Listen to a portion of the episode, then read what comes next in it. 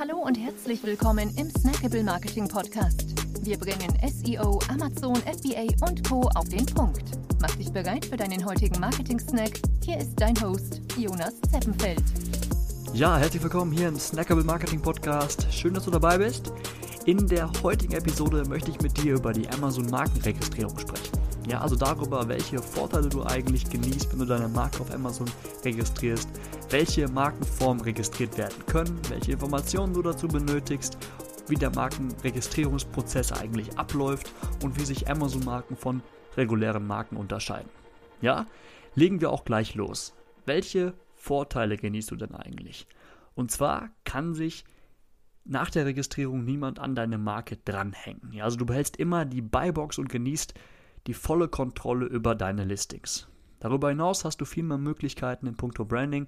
Also du kannst den A-Plus-Content erstellen, du kannst deine eigenen Brandstores aufbauen, du kannst ähm, in Amazon PPC Sponsored Brands Kampagnen schalten und hast Zugriff auf die Brand Analytics, die dir sehr viele hilfreiche ähm, Informationen liefert.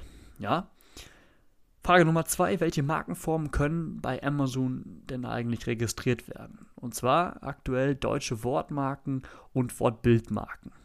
Ja, also in Deutschland äh, mit einem EU-Trademark ähm, sind auch reine Bildmarken möglich. Ja, internationale Marken, die bei der World Intellectual äh, Property Organization eingetragen sind, die können aber auch registriert werden. Also diese ähm, verschiedenen Möglichkeiten hast du. Wenn du jetzt noch in anderen Ländern ähm, Marken registrieren möchtest, also länderspezifische Marken, dann hast du auch ähm, da spezifische, ähm, ja, spezifische Vorgaben, spezifische Prozesse. Genau, welche Informationen benötigst du? Und zwar benötigst du den Markennamen logischerweise, ähm, die Nummer des Markenantrags, ja, dann brauchst du ähm, Bilder, die das, die das Branding ähm, auf den Produkten deutlich zeigen, ja, also auf den Produkten selbst oder auf der Ver Verpackung. Ähm, dann gegebenenfalls noch ähm, einen Lieferantencode, wenn du eine Lieferantenbeziehung mit Amazon hast, eine Beispielliste mit ASINs ähm, von bereits angelegten Produkten, ja, und äh, generell Informationen zu den Ländern, ähm, in denen die Produkte vertrieben werden. Ja. Wie läuft der Markenregistrierungsprozess ab? Und zwar meldest du dich einfach über brandregistry.amazon.de mit den Zugangsdaten deines Seller Centrals an und füllst da das entsprechende Formular aus.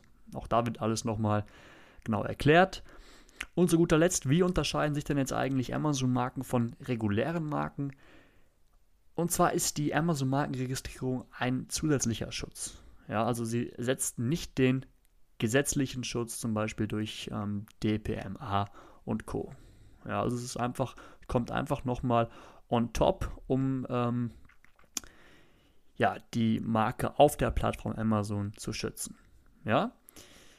Super, das war's für heute. Wenn du Fragen zur Markenregistrierung hast, beziehungsweise wenn du Unterstützung dabei benötigst, dann kannst du uns gerne unter hallo@me kontaktieren. Ja? Bis zum nächsten Mal. Ciao. Wir freuen uns sehr, dass du dabei warst. Wenn dir die heutige Episode gefallen hat, dann abonniere und bewerte uns gerne. Bis zum nächsten Mal und stay tuned. Dein Dive Team.